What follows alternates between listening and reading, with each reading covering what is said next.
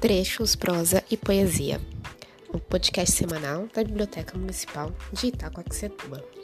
Nessa semana, a gente vai compartilhar uma lenda em comemoração ao Dia Nacional do Folclore. Vamos ouvir?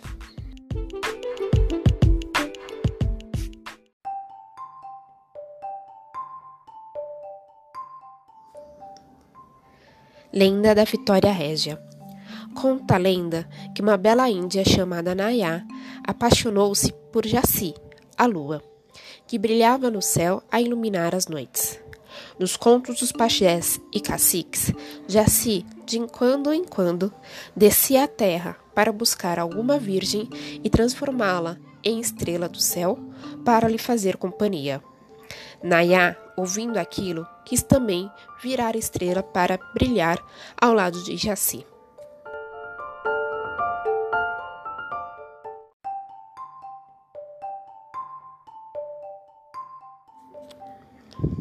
Durante o dia, bravos guerreiros cortejavam Nayá, mas era tudo em vão, pois ela recusava todos os convites de casamento. E mal podia esperar a noite chegar quando saía para admirar Jaci, que parecia ignorar a pobre Nayá. Mas ela esperava sua subida e a sua descida no horizonte. E já de manhãzinha Saía correndo em sentido oposto ao sol para tentar alcançar a lua. Corria, corria, até cair de cansaço no meio da mata. Noite após noite, a tentativa de Nayá se repetia, até que ela adormeceu. De tanto ser ignorada por Jaci, a moça começou a definhar.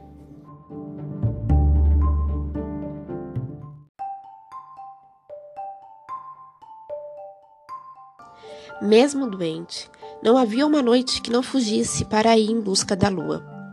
Numa dessas vezes, a Índia caiu cansada à beira de um guarapé. Quando acordou, teve um susto e quase não acreditou.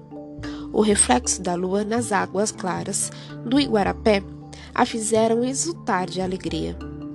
Finalmente, ela estava ali, bem próxima de suas mãos. Nayá não teve dúvida mergulhou nas águas profundas e acabou se afogando.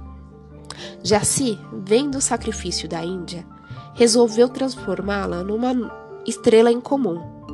O destino da, da Nayá não estava no céu, mas nas águas, ao refletir o clarão do luar. Nayar virou a Vitória Régia, a grande flor amazônica das águas claras e calmas a estrela das águas, tão linda quanto as estrelas do céu, e com um perfume inconfundível. E só abre as pétalas ao luar.